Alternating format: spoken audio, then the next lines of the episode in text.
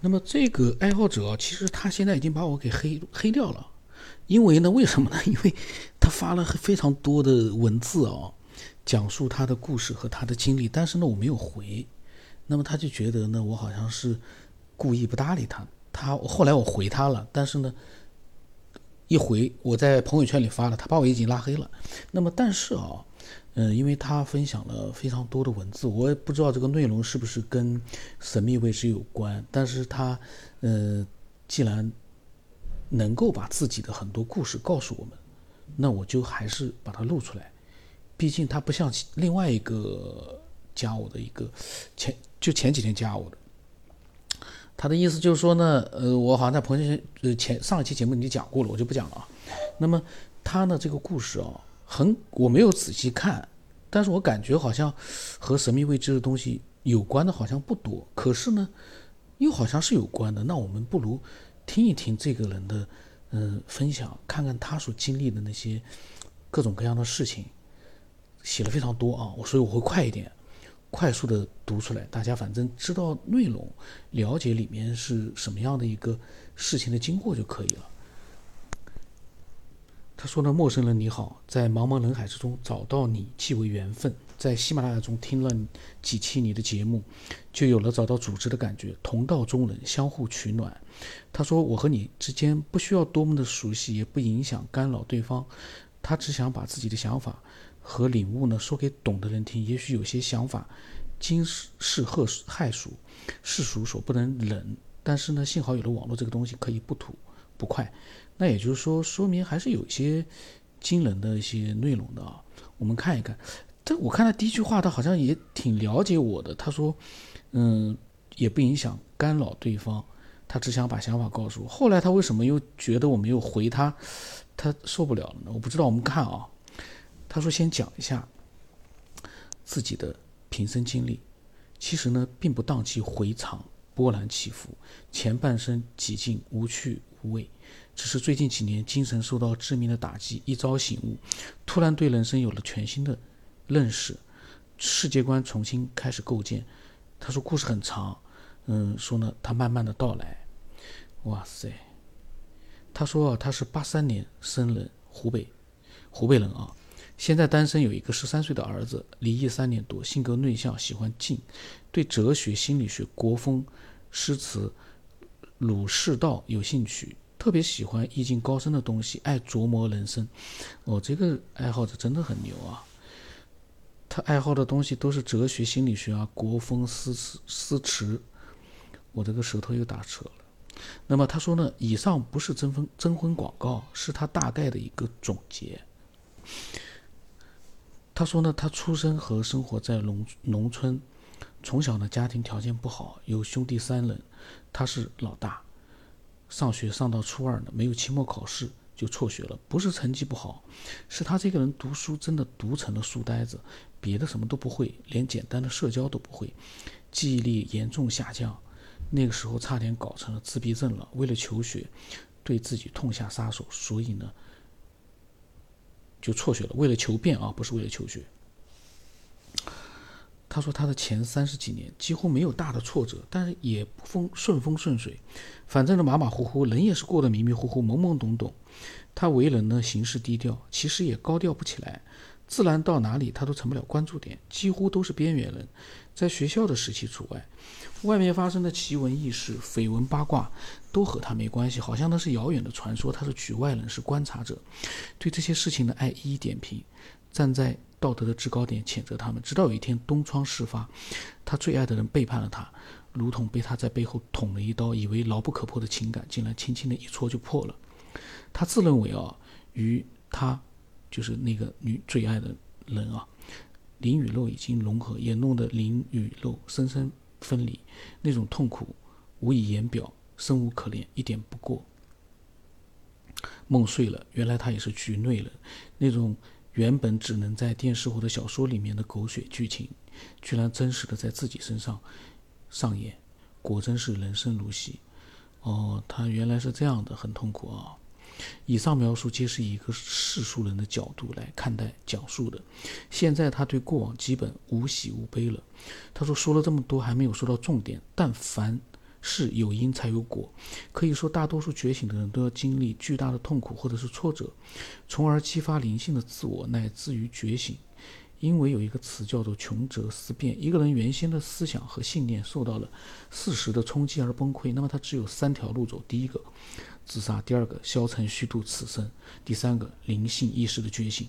灵性意识的觉醒就是要抛弃以往的一切认知，所有的概念和思想，推倒重来，用灵性的自我去理解，站在人类的高度、世间的高度，乃至于造造物主的高度去审视。当一切逻辑推理通透之后。那个时候疑虑尽消，烦恼无重。以上呢，他说只是他个人的感悟，代表一家之言，也可能他人的经历和感悟和他不一样，非常理性啊，非常理性。然后呢，我那时候发了一个，我因为我我不知道他说什么，但是我总感觉他有很多想说嘛，我就说多多分享吧，好像没有说完嘛。他说慢慢来吧，还有很多感悟，每天发一点。嗯，因为呢，这个人从前面的内容大家可以看到，他是一个非常理性的一个爱思索的人。然后呢，他也不是那种就是外面那种，嗯，容易被其他人改变的，因为他有自己思索能力，他就很难被其他外外界改变。但是就像他说的啊，嗯，遇到了重大的一个经历挫折啊，就之后可能人确实会想更多，会有一个蜕变。我感觉啊，虽然我没有过，但是我我但是我能理解，因为我会幻想嘛。我呢就会幻想，我就感觉呢，而且我看了很多的人的传记，确实有很多的人在遭遇了重大的一个经历之后，也不一定是挫折，很重大的一个事件之后呢，他整个人的想法、思维方式都会改变，整个人生也会改变。那么他说啊，有人愿意倾听他的心声，他心中还是有些开心的，毕竟呢，知己难求。每当他环顾时，四四周的时候，没有一个人知他的心意时，难免有些许失落。不过这是早期的感受，现在只是当做平常了。哎呀，他后来怎么会因为我没回他，他就不爽了呢？这个我觉得可惜了，因为他把我黑掉了，我也不可能跟他联系不了他了。这个黑是很可怕的，就是你联系不了他了。他如果把你删除了，你倒是能跟他解释一下，说：“哎呦，我因为忙没有看。”但是他黑了你，那就没办法了，我就联系联不可能联络到他了。那么他说为什么他当做是平常呢？有一句话他相当认同：人生而孤独，好像是尼采说的吧？他说对的。他还有一句话说的也很好：更高级的哲人独处着，这并不是因为他想孤独，而是因为他在周围找不到他的同类。他觉得他的心路历程就是一个自我觉醒的过程。他就是一个真正的实力，他愿意分享出来，供有缘人参考。既然说是觉醒，不得不提前因，这很重要，所以他还会说那段痛不欲生，但是呢却受益终身的事件。哦，他又开始讲他的故事了，我就快一点啊。他说他以前是书呆子，社会实践差得一塌糊涂，思想相当单纯。电视机出来之后呢，他沉迷于电视剧。不过呢还好，那个时候的电视剧三观很正，没有带坏他。十岁出头的他就开始憧憬爱情，他相信小说和电视剧里面的爱情美好而纯洁，相信天意或者是缘分，幻想着长大了有一天缘分会随着天意到来。渐渐的他就成了一个理想主义者和幻想家。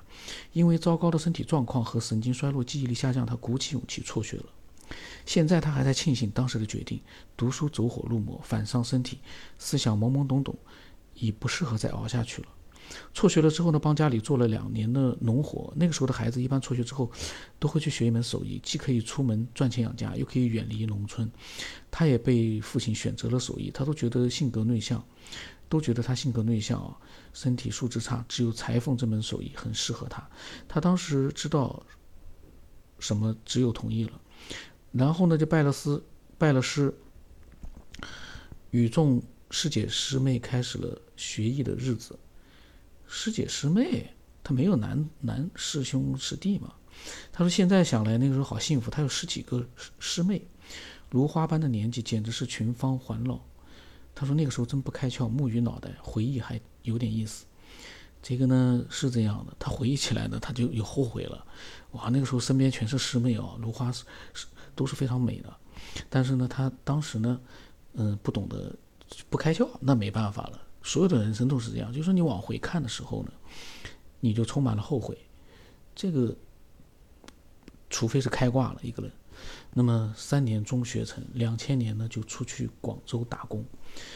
八三年的两千年，十七岁，十四岁学裁缝。那么临别的时候呢，如同生离死别，抱着破釜沉舟的勇气呢，还是一个人搭乘南下的火车出去了。打工的前两年，心情极度的压抑。他本来社会实践极差，出门在外安全感极缺，每天的心情坎坷沉重，觉得身身不由己，惶惶苦闷，惶恐苦闷，只能只求能生存下去。那个时候身边无亲无故，现实残酷。能快点回家过年是他一直期盼的，家还是最温暖的地方。然后又孤独的打工两年，才渐渐适应那种紧张的竞争环境。但人生还是迷茫和无趣的，对爱情还是有幻想，但是胆小不敢去尝试。二零零五年春节，在亲戚家拜年遇到了他。零五年，八三年，二十二岁，他人生的转折点从那天开始。他那天刚刚到舅舅家，就下起了漫天的大雪。他正在房间里同姐妹们聊天，声音很特别，不像一般女子的尖细。同表弟的交谈中得知，他是也是做制衣的，在苏州工作。他当时在广州一个工厂待了太久，正想换厂，就托表弟要了他的手机号码。其实当时没有别的想法，就是想找机会换地方。回到家突突然想起来，好像他报给表弟的手机号码报错了一个数字，心想错了一个数字肯定是无法联系了。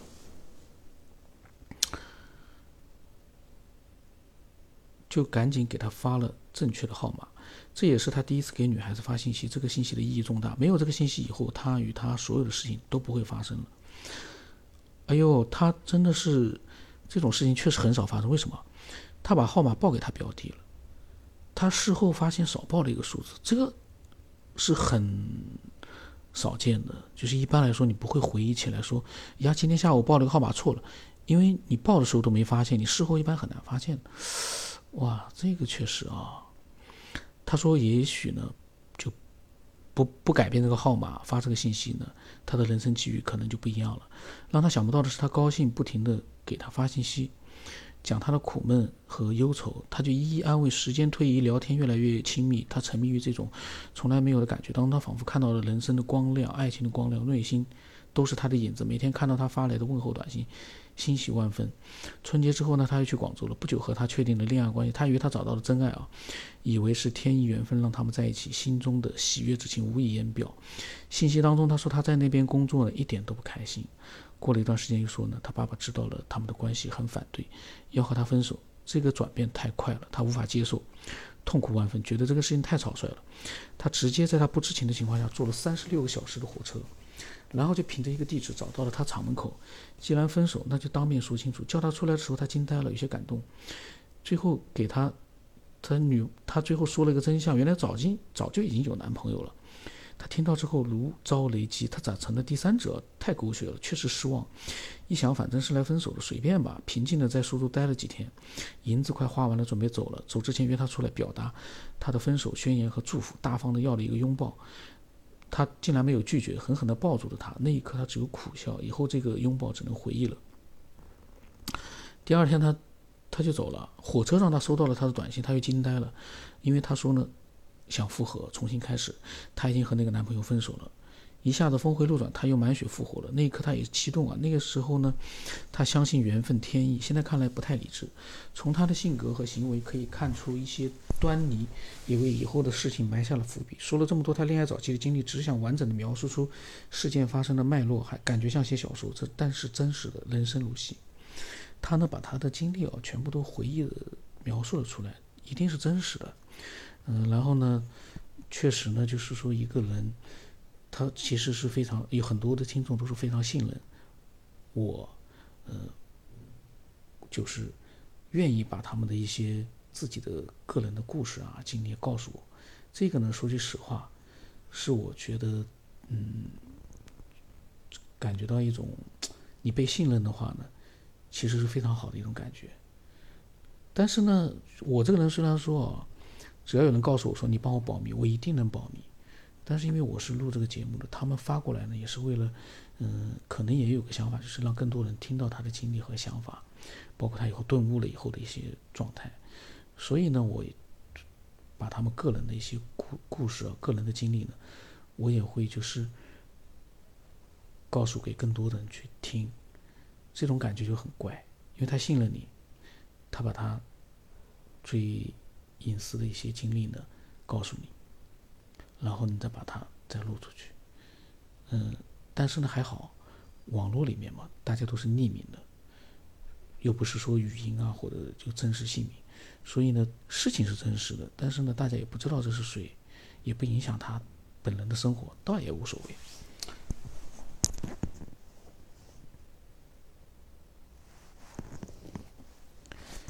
哎呀，他这个故事太长了，就是他和女朋友之间的故事。嗯，因为这个内容呢是这样的，这个内容呢听得太长了呢，人肯定要晕的。已经都这么长时间了，我下一期把它全部都录出来吧。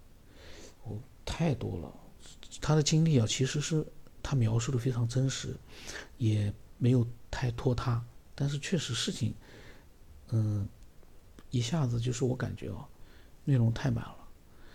我我期待更多的人分享他们的一些嗯经历，包括想法，然后尽量呢。嗯，能有最终啊，还是要能够有一些嗯，探索世界或者说是探索未知的一些东西的一些自己的感悟，或者是自己的一些个想法，这样更好。因为因为呢，我不可能把我的科学边缘做成一个情感类的节目，这个就这个也不太合适。但是呢，他这个不是，他后来呢，肯定有什么嗯，就是觉醒，他讲了。而且他讲的是跌宕起伏的那种觉醒，我们下期吧，看看能不能把它全部录完。